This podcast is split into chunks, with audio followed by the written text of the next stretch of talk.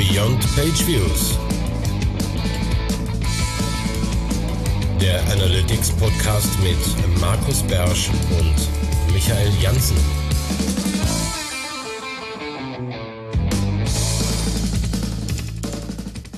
Hallo und willkommen zurück zum Beyond Page Views Podcast, diesmal mit unserem Ding des Monats. Und ähm, wie schon angekündigt in der Newsfolge wird es etwas GA4-lastig sein, was der Zeit geschuldet ist.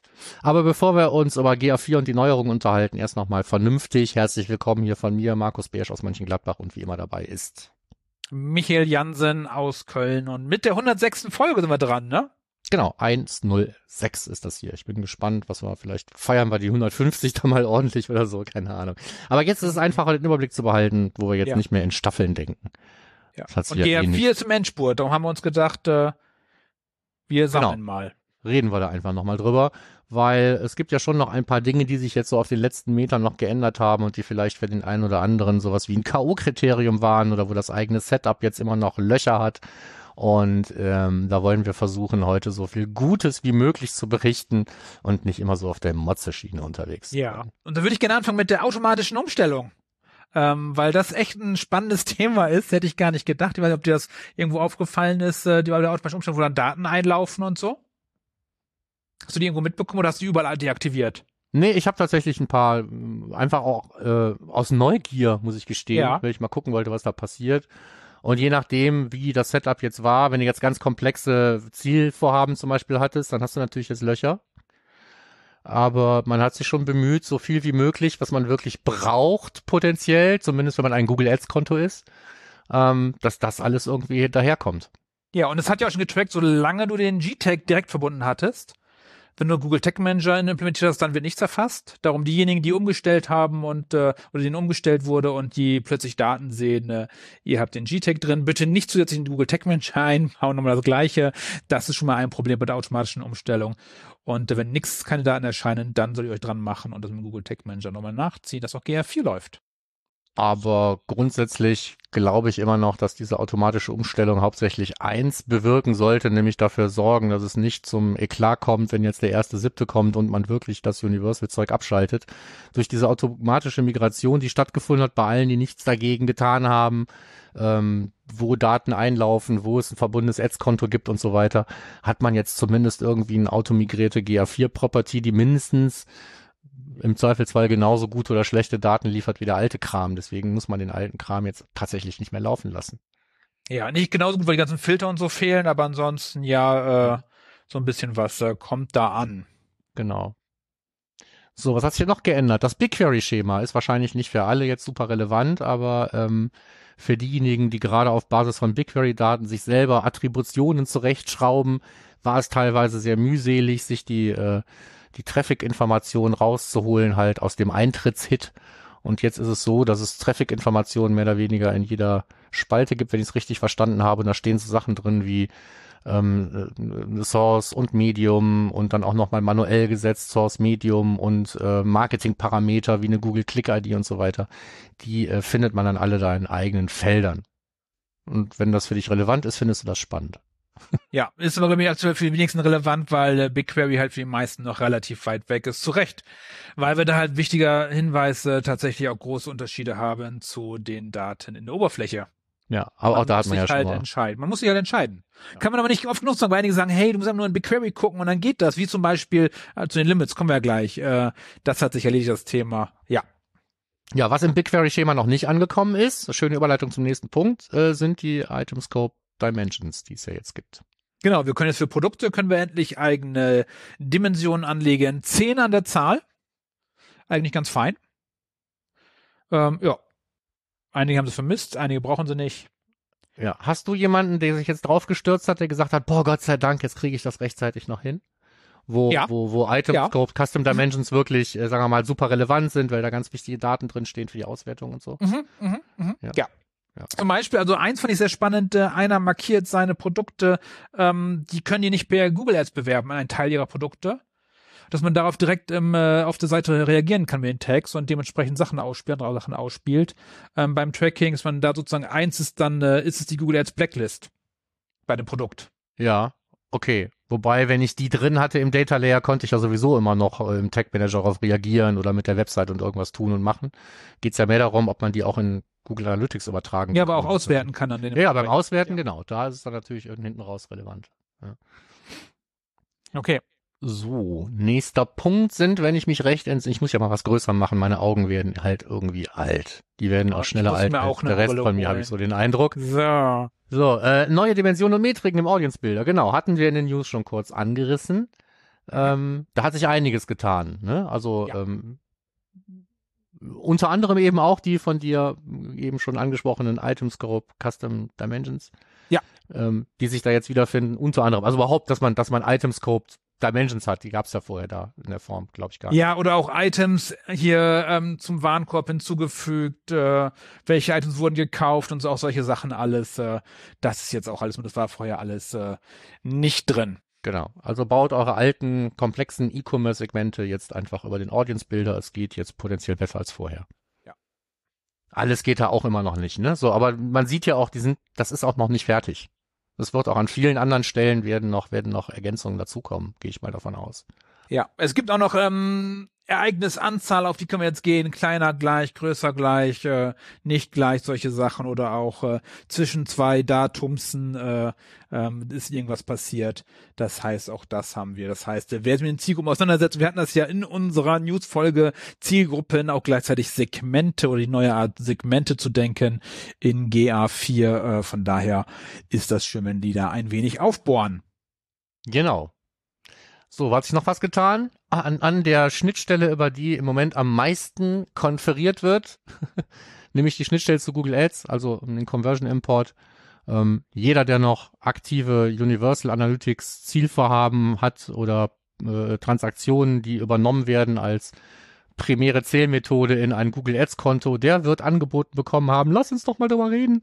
Ähm, Im Moment machen die Leute bei Google ja jetzt wie die Bekloppten irgendwie Telefontermine, um auf den letzten Drücker diese Migration dann auch zu fördern. Okay, habe ich noch nicht mitbekommen. Nee, oh, das ist in, in meiner Welt. ist Das im Moment Okay, du bist ja mehr. Google Ads Ja. unterwegs, ja. Äh, und was sich aber auch geändert hat, ist, dass jetzt eben auch, ähm, sagen wir mal, über die Attribution nur teilweise auf einen Kanal zugeordnete Conversions auch dann an Google Ads exportiert werden können, wenn sie nur teilweise dem Kanal zugeordnet wurden. Also nicht nur Last Click. Genau. Bisher war es ja, bisher war es ja so, dass nur beim Last Click Modell das an Google Ads geliefert wurde und dann bearbeitet wurde und jetzt äh, jetzt auch die datengetriebenen, mhm. datengetrieben verteilten. Und die anderen Modelle sind ja irrelevant, weil sie uns eh genommen werden, das heißt Last Click oder datengetrieben. Wenn man jetzt schon sagt, mach mal datengetrieben, ist empfohlen, dann sollte das natürlich eben sich auch an der Schnittstelle wiederfinden. Das tut es jetzt. ja, wobei ich glaube, dass die meisten Agenturen das gar nicht so lustig finden. Die wollen doch eh weiterhin den normalen äh, Google Ads Code haben, damit die viel Conversions haben. Ja, man kann ja auch beides machen, das ist ja nicht verboten. Mhm. Ne? Man So, kann ja so. sekundäre hier. Ich finde Conversions nach wie vor ist sehr valide, zumindest jetzt gerade auch mal in dieser Umstellungsphase, einfach mal ein duales Tagging zu bauen oder jetzt in diesem Fall vielleicht lass man noch Mhm. drei, weil Universal noch mit im Spiel ist und einfach mal zu gucken, wo kriege ich die besseren Daten her und dann nehme ich das halt als primäre Zählmethode und lass den anderen Kram mitlaufen oder schmeißen raus. Ja. Ja. Ähm, gut, Conversions auf Sitzungsebene. Das ist auch neu und Wahr. wichtig. Also überhaupt Sitzungsebene. Ich bin ja immer noch, ich hoffe ja immer noch, dass wir ein bisschen mehr Sitzungsebene noch kriegen, bevor es zu spät ist. Also auch bei bei äh, Dimensions zum Dimensionen hättest du gerne, ja. Ja, aber jetzt haben wir zumindest mal eine äh, Session Conversion Rate im Vergleich zur, was ist es sonst, die User Conversion Rate oder nein, die Nee, geht darum, dass du pro Sitzung mehrere Conversions ausführen kannst. Ach so, ja genau, eine oder mehrere. Ah ja, das ja, war's. und bei der Sitzung ist es dann tatsächlich wie in Universal nur noch einmal. Da frage ich mich, wie reagiert äh, der, äh, wenn ich die Schnittstelle habe, ähm, den Server-Side Google Tag Manager dazwischen und davor das Measurement-Protokoll und ich schicke mehr die gleiche Conversion. Ist das jetzt browserbasiert, das sitzungsrelevant oder ist das äh, serverbasiert? Äh, ja. Du äh, landest ja immer noch in einer Sitzung, die in der Regel entweder über den Browser generiert wurde oder wenn du nur mit dem Measurement-Protokoll arbeitest, hast du ja auch eine Session-ID mitgegeben. Da ist Attribution aber sowieso total schwierig, weil sowieso alles dann ja ohne Nee, ist ein Mischmasch. Mein, mein Beispiel ist ein Mischmasch. Ja, so, und wenn du Mischmasch hast, hast du eine Websession und dann gilt es auf diese Websession bezogen. Ob das, ob der Hit dann per Measurement-Protokoll oder per GTEC gekommen ist, dürfte dann eigentlich egal sein. Das Behauptest du in deinem jugendlichen Leichtsinn. Vielleicht weiß auch der Browser, dass die Conversion mal ausgeführt und wird dem Browser geblockt und dadurch nicht mehr angezeigt. Das kann man ja einfach rausfinden. Ja, ich habe es noch nicht getestet, von daher ist einfach äh, Ja. noch So, nicht aber da es eine getestet, Zählmethode ist und nicht eine Methode, in der die, also ich, die Events müssten ja immer noch mehrfach da sein. Mhm. Würde ich erwarten, dass sich an der Anzahl der Events nicht ändert, sondern nur an der Anzahl der Conversions, die dann. Ja, und vielleicht markiert dann einfach der Browser nicht mehr die Conversion in. Äh, Ach so, in, ja, äh, gut. Kann sein, aber das, das, das lässt sich ja, lässt sich. Das werden wir dann herausfinden. Ja. Das hatte ich nur noch keine Zeit. Um, Ja, was, was, was mich viel mehr interessiert, ist da, wo es jetzt, also wo, es, wo diese Option jetzt umgestellt wird, wo man sagt, oh, endlich kann ich das genauso wie in Universal machen. Wenn da ein Ads-Konto dahinter hinter ist, wird sich der Algorithmus wahrscheinlich auch wundern, warum jetzt viel weniger Conversions kommen, wenn die potenziell mehrfach in einer Sitzung aufgetreten sind. Weil die Leute, weiß ich nicht, das schlechte Formular immer fünfmal ausfüllen mussten. ich immer fünf Conversions hatte statt eine. Ähm, das können natürlich auch jetzt wieder so Steuerungen durcheinander bringen. Ja. Äh, ich glaube aber, es ist trotzdem irgendwie fairer. Ne? Also gerade bei, also wenn es jetzt kein Purchase ist, wenn es jetzt was ist wie ein ausgefülltes Kontaktformular, ist mir egal, ob der es fünfmal ausgefüllt hat. Ich habe wahrscheinlich den gleichen Lead bekommen fünfmal. Dann würde ich es auch nur einmal zählen wollen. Ja, wobei, da würde ich sogar noch auf User-Basis zählen. Ich weiß nicht, ob hat das schon mal im äh, Podcast? Da würde ich ja tatsächlich die Conversion sogar auf User-Basis zählen. Und zwar über eine Zielgruppe, deren Mitglied dann der User wird. Und Mhm. die löst dann ein Trigger-Event aus und das ist dann die Conversion. Und dann hast du nämlich pro Nutzer nur einmal die Conversion, wenn du tatsächlich äh, auf Lead-Basis arbeitest. Den Audience-Trigger nimmst du dann als Mhm, Zähler. ja. Genau, Mhm, ja. als ja, Conversion das dann ist, äh, gute Idee. Versuch hat man ich nämlich tatsächlich äh, im Kopf zu behalten. Ja, da ist so viel Neues bei GA4 und immer wieder schöne neue Sachen. Ne? Aber um eins müssen wir uns nicht mehr kümmern, Markus. Um eins müssen wir uns im Kopf nicht mehr kümmern, um die doofen Limits bei Lucas Studio, wo alle gesagt haben, geh doch einfach zu BigQuery, wenn Lucas Studio dich mit deinen, mit den API-Limits so geißelt. Nee, genau. Und zwar aus zwei Gründen eigentlich. Ne? Also erstens sind die ja dramatisch angehoben worden, die Limits. 18-fach? Bitte? 18-fach, glaube ich, oder nee, wie viel Fach? Ich weiß es gar nicht. Verachtfacht, Ach, verachtfacht, okay. meine ich. Auf jeden Fall dramatisch angehoben. Ja, also bitte nicht drauf festnageln. Aber man sollte, wenn man vorher damit Probleme hatte, die eigentlich jetzt nicht mehr haben. Und wenn man die immer noch hat, dann hat man Lösung Nummer zwei, nämlich das temporäre Deaktivieren der Aktualisierung während der Entwicklung eines Looker Studio Reports. Gibt es jetzt einen Knopf? Vorher gab es den äh, Lucas Studio Companion, gab es ja vorher als äh, Plugin oder als äh, Genau. Jetzt kriegt da jeder einfach so einen Knopf oben in der, in der Leiste und da kannst du das einfach ausschalten. Ja. Äh, das sollte enorm helfen, wenn man jetzt so, wenn man ganz von vorne anfängt und ganz viele Sachen aufbaut oder wenn man große Umbauarbeiten an bestehenden Dashboards hat oder so, ist das mit Sicherheit ähm, lebensrettend. Auch selbst wenn es nicht um API-Limits geht, aber es wird wahrscheinlich aber schneller gehen. Von daher, ähm, ja. Das zu den guten Nachrichten. Ja, das äh, erspart bei einigen wahrscheinlich viel Kopfschmerzen beim schnellen Berichte. Und die letzte gute Nachricht, glaube ich, die wir haben hier auf der Liste, oder ist noch was dazugekommen? Nein, so, das war's, sind die ähm, Funnel Reports. Da hatten wir, glaube ich, beim letzten Mal auch schon gesagt, ja, die sind jetzt überall drin, aber noch nicht überall verfügbar oder so. Ich muss gestehen, vielleicht waren sie auch schon verfügbar. Ich habe einfach nur diesen sehr unscheinbaren Knopf nicht gesehen, ähm, weil ich auch nicht gelesen habe in der Hilfe, wie es geht. So, wenn es euch geht wie mir, ähm, zwei Links zum Thema Funnel Reports als Custom Report in der Bibliothek nutzen und in die eigenen, ähm, in die eigene Menüstruktur einbinden. Ähm, und zwar einmal den offiziellen Hilfeartikel dazu, den finde ich ausnahmsweise ziemlich gut. Mhm. Und Oder ich dein hab- Video. Dein Video. und ich habe dazu ein Video gemacht, einfach weil ich das so auch mehreren Leuten, mit denen ich, sagen wir mal, mich ähm, ansatzweise schulend um GA4 gekümmert habe, wollte ich einfach einen Nachtrag liefern. Mhm. Und ähm, das ist die skalierbarste Anleitung, die man da liefern kann. Deswegen habe ich so eine knappe Viertelstunde ein Video aufgenommen, gestern am Vatertag dazu. Äh, also ganz frischer Content hier auch nochmal in den Show. Ja. Ich finde es aber, es ist wirklich klasse, Mhm. ähm, weil ich damit ja eben nicht nur die mein mein Kaufverhaltens- und Bezahlverhaltensbericht wieder ansatzweise zurückkriege, sondern mir eben auch ähm, sowas wie ein Zieltrichter, den der ein oder andere vielleicht vermisst hat. Jetzt haben wir Conversions, was mit den Trichtern? Die kann man sich jetzt einfach bauen als Funnel Report und dann, wenn man sie wirklich braucht, an beliebiger Stelle in der Navigation aufhängen oder dann eigenen Berichtsbereich für machen. Ähm, das finde ich schon wirklich gut. Es gibt allerdings so ein paar Dinge, die immer noch grundsätzlich unterschiedlich sind als bei Universal Analytics. Ja, das ist auch gut so. Ja, ja. Ich, ich mochte den Universal, den Bezahlfunnel mochte ich überhaupt nicht, weil der einfach, du konntest überall einsteigen, überall aussteigen. Und beim äh, neuen, wenn du einmal ausgestiegen bist, bist du draußen. Punkt. Finde ich super. Genau. Und wenn du einen Schritt hast, der da drin ist, kannst du den auch, so habe ich es jedenfalls wahrgenommen in meinen Tests, auch nicht wirklich als optional kennzeichnen. Es gibt zwar offene und geschlossene Nein. Funnel, wo du einfach mittendrin reinsteigen kannst. Mhm. Aber ist da ein Schritt drin und hat jemand den nicht gemacht, dann landet, kommt der hinten auch nicht an. Ja, muss das man ist also, äh, sagen wir mal, auch ein Stolperstein, wenn man sich jetzt einen eigenen Kaufverhaltensbericht baut, weil den möchte man wahrscheinlich schon so bauen, dass alle Purchases hinten drin sind und nicht Ich nur nicht, die, nein. die auch eine Zahlungsweise gewählt haben. Finde ich nicht. Ich finde den neuen viel besser, viel logischer. Ja, nee, ich sag's nur, das ist so eine Stolperfalle. Wenn man jetzt sagt, oh, das funktioniert nicht, das sind doch, ich habe doch eine ganz andere Zahlen, dann liegt's wahrscheinlich an der Konfiguration des Funnels. Ähm, guckt euch das an. Aber äh, man kann sich ja eben auch ganz einfach das Ding kopieren, einen neuen bauen, mit und ohne diesen Schritt und so. Ähm, also analytisch ist es auf jeden Fall ein weiter Schritt nach vorne. Ja. Und dadurch, dass man die Dinger jetzt aus den Explorations rausbekommt und in das normale Das Reporting super. UI reinkriegt, ähm, das ist so, man sagt ja mal so Game Changer, ne? Aber ich glaube schon, dass es die Akzeptanz enorm erhöht für diesen Ja, macht super. Ja, hat's auch direkt in mein Seminar geschafft. Ich darf ja nächste Woche wieder zweitägiges Seminar machen. Da bauen wir auch wieder solche Funnel Reports und können die endlich in die Navigation einstellen. Weil erst dann macht GA4 richtig Spaß, finde ich, wenn man sich das so anpasst, wie man es braucht. Ja. Zwei Hinweise dazu, zu deinem Video auch nochmal. Ich habe mir angeschaut, Markus. Mhm. Ähm, die Bibliothek, wenn die unten nicht zu sehen ist, hat zwei Mhm. Gründe. Bei dir einfach ist ein Bug, Steuerung F5 drücken, für alle, die sich da wundern, wenn unten nicht Bibliothek steht, äh, die steht da manchmal nicht. Warum Mhm. Ja. auch immer, man weiß Ich es kann dir nicht. sagen, woran es liegt. Ähm, ich hatte in einem weiteren Tab ja den Google Merchandise Store auf und da habe ich einfach keine Rechte, um in die Bibliothek zu gehen und das UI kommt da schon mal durcheinander. Okay, genau. Und das ist es nämlich auch, wenn man nicht genügend Rechte hat, dann darf man da auch nicht dran rumspielen, gibt es keine Bibliothek. Und das äh, auch mein Tipp, bitte vorsichtig sein mit den Rechten.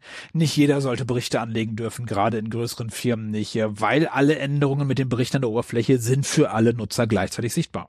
Genau, deswegen sollte sich ein Nutzer, der eine eigene Collection haben will, einfach eine eigene Collection anlegen. Ja, aber, aber in Absprache mit demjenigen, der Product Owner vom Analytics ist. Nicht, dass wir plötzlich 200 Menschen haben, die sich eine eigene Collection anlegen, weil wir haben nur sechs zur Verfügung. Ja, genau. Also wenn es groß wird, wird es immer zum Problem. Ne? Mhm, Darum äh, bitte vorsichtig sein und so damit äh, nicht zu viel rumspielen, nicht zu viel löschen und so. Ähm, das am besten äh, zusammen absprechen mit allen, die da drin rumturnen. Genau. Und, und auch nicht die Berichte merkwürdig benennen, das sehen alle. Das ist halt neu. Aber ähm, so unterm Strich würde ich sagen, wenn sich das jetzt noch so ein bisschen weiter dreht, ich meine, wir haben jetzt nicht mehr so furchtbar viel Zeit und es wird zum ersten siebten nicht perfekt sein, aber ähm, man sieht hier so langsam, finde ich, einen Schimmer am Horizont, oder? Ja, ich bin, also ich finde super, ich, äh, da kommt wohl noch einiges, schätze ich, und ich finde, es wird immer besser und es sind auf jeden Fall mehr Möglichkeiten als vorher. Ich möchte Universal nicht mehr zurückhaben. Du? Mm, Ja, das Measurement-Protokoll müsste zurückhaben von Universal, ich weiß. Ja, das zum Beispiel, genau. naja, es gibt schon so ein paar Sachen, wo ich mich immer noch enorm darüber ärgere. Ne? Da hat sich auch noch nichts dran getan, weil es teilweise auch so Kleinigkeiten sind. Also eine Geschichte, komm, wir müssen ja nicht immer auch eine Happy Note äh, Nee, nee, nein, nein, aussteigen. darum. Ne? Ähm, ich find's super, haben wir eben schon gesagt, diese ganze Geschichte mit der Anpassbarkeit und dass man sich seine Berichte, auch die Standardberichte anpassen kann und nicht so ein extra Custom Reports Anhängsel hat. Ähm, das ist alles super. Aber ähm, warum kann ich nicht nach den aller einfachsten und offensichtlichsten Dingen filtern? Warum kann ich nicht einen Bericht anlegen, in dem ich Events sehe oder bestimmte Dimensionen, wie zum Beispiel nehmen wir mal den Search Term, um mal was ganz Verrücktes zu nehmen. Warum kann ich mir keinen Bericht bauen, der dann gefiltert ist, wo ich sage, Eventname muss View Search Result sein? Ich kann mir einen Search Terms Report bauen, aber ich habe immer eine Zeile drin mit ganz vielen Not Set, weil alle Events da drin sind und ich kann nicht nach Eventnamen filtern. Ich kann nach Seiten, Pfaden und so weiter kann ich filtern, aber nicht nach Eventnamen. Ja, aber du könntest auch ein NoZ rausschmeißen. ja, wie denn? Im Ich kann ja auch nicht nach Metriken filtern. Das ist eine Dimension. NoZ ist ja eine, eine Dimension. Äh, ja, es ist Not Set ist der Search Term. Mhm. So, aber ich kann nicht einzelne Zeilen rausfinden und sagen, ich möchte noch Search-Terms sehen, die mit A anfangen oder sowas. So einen Filter kann ich auch nicht bauen. Okay, ja, das nicht. Oder ich bin zu blöd. Also, äh, wie wie gesagt, wir müssen das dann, ich, ich werde das gleich nochmal ausprobieren. Vielleicht war ich tatsächlich zu doof. Aber mir ist das zum Beispiel nicht gelungen. Dann hast du immer so ein hässliches Ding da drin. Lange Rede, kurzer Sinn, ein paar bessere Filtermöglichkeiten noch bei diesen Reports. Ich will jetzt nicht von Regular Expressions ähm, reden, aber mehr Dimensionen, das ist so ein allgemeines Thema. Mehr Dimensionen, mehr Freiheiten beim Filtern oder Erstellen von irgendwelchen Dingen. Das kommt so alles nach und nach. Jetzt kann man hier mal dies nutzen, da kann man mal jenes nutzen. Hast ja gesehen, bei Audiences gibt's jetzt ein paar Dimensionen mehr. Bei Custom Dimensions würde ich es mir wünschen und auch bei Reportfiltern. Punkt. Ist sinnvoll. Gut. Aber das war äh, unser überschaubares Ding des Monats. Ich guck mal auf die Uhr. Was haben wir denn hier braucht? 20 Minuten. Oh, das passt noch. Ja, das das passt. Genau. Also von daher wird's äh, wird's äh, immer immer nicht spannender, aber es wird immer besser die Arbeit mit dem GA4. Muss es ja auch werden. praktisch. Machen wir mal ganz ehrlich. Das äh, wäre tatsächlich sehr gut. Äh, ja. Wir haben einen langen Marsch durchs Tal der Treten hinter uns. Insofern bin ich ganz froh, wenn es jetzt ein bisschen bergauf geht. Okay, In okay. diesem Sinne, bleibt dran. Bis zum nächsten Mal. Bis Ja, dann dann. Bis zum nächsten Mal. Tschüss.